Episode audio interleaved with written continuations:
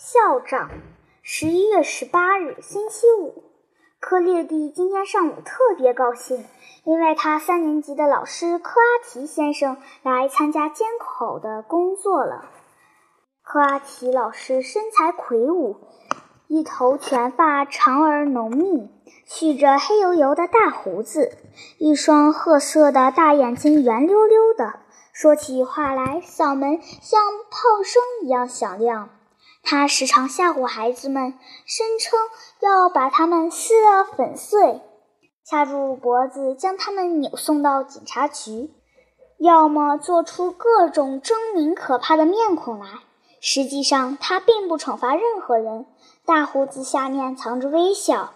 学校共有六位男老师，其中就包括科拉提老师和一个代课老师。这个代课老师没有胡须。个子矮小，看起来像个初出茅庐的小伙子。五年级的一个老师腿脚有毛病，走起路来一瘸一拐的，一条大围巾把脖子裹得严严实实。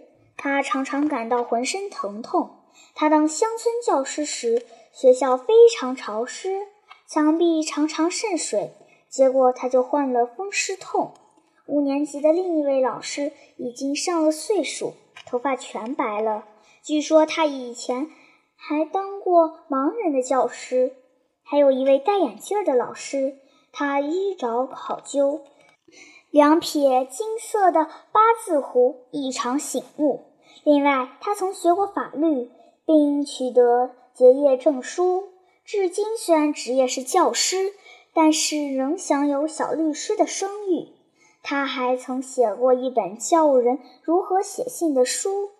体育老师是位具有典型军人风度的人，曾在加里波第部下做过战，至今脖子上还留有米拉列战役被马刀砍伤的疤痕。最后说说我们的校长，他个子高大，秃顶。戴着一副金丝边眼镜，花白的胡子漂浮在胸前，穿一身黑衣服，纽扣一直扣到下巴壳。对学生和蔼可亲。学生们因无理取闹而被叫到校长办公室时，校长从不发火训斥他们，而是拉着他们的手，耐心地给他们讲明道理，告诉他们该做什么，不该做什么。纯纯嘱咐他们要知错改错，保证做个好孩子。他说话的态度可敬可亲，声音悦耳柔和。学生们从校长办公室出来，一个个的眼睛都哭红了。说实话，他们比受到惩罚还窘迫不安。校长为我们操碎了心，他每天早晨总是第一个到校。希望每个学生都能按时来上学。他耐心地听取家长们的意见。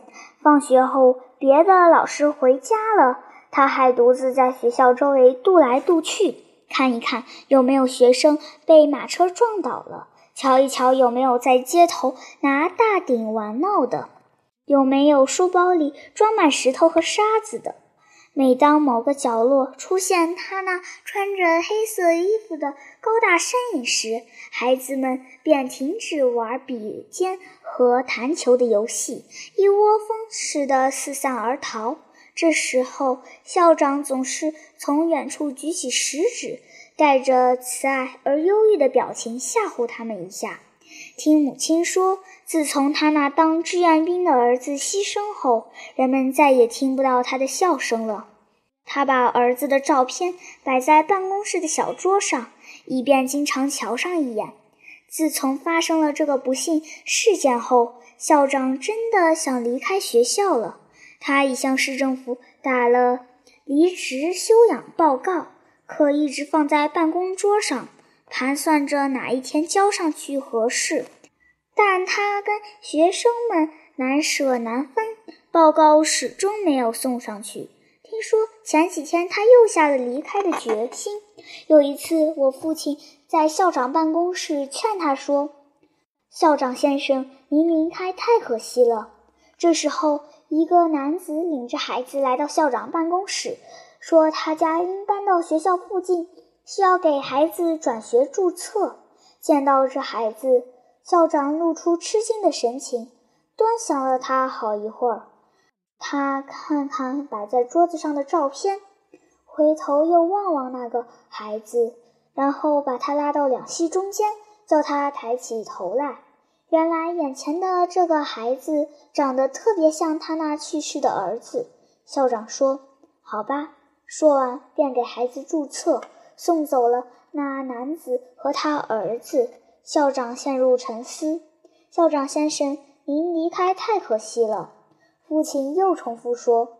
这时候，校长拿起他的离职休养报告，将它撕成两半，喃喃自语道：“我留下不走了。”